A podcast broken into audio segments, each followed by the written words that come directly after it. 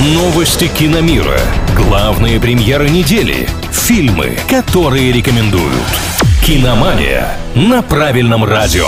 Привет всем любителям большого кино, с вами Илья Андреев. Сотни миллионов Дюны и пропавшая подружка Кэрри Брэдшоу. Сегодня об этом.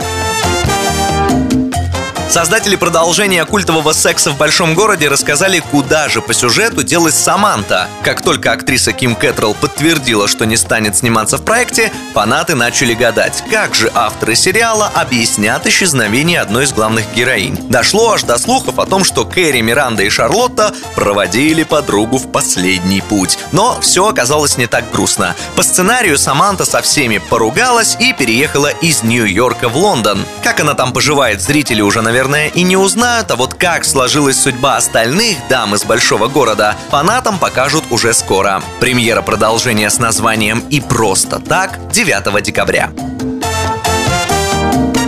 Фантастический эпик Дэни Вильнева «Дюна» добрался до сборов 100 миллионов долларов в домашнем прокате. Еще несколько лет назад для проекта такого масштаба подобная касса была бы скорее смешной, но пандемия все изменила. В частности, в этом году планка в 100 миллионов в США помимо «Дюны» покорилась еще лишь 9 фильмам. Для сравнения, в 2019-м таких было 30. Наверняка студия Warner с финансовой точки зрения ожидала от работы Вильнева большего, но уж что есть, то есть. Теперь про продюсеры делают ставки на вторую часть, выход которой запланирован на 2023 год.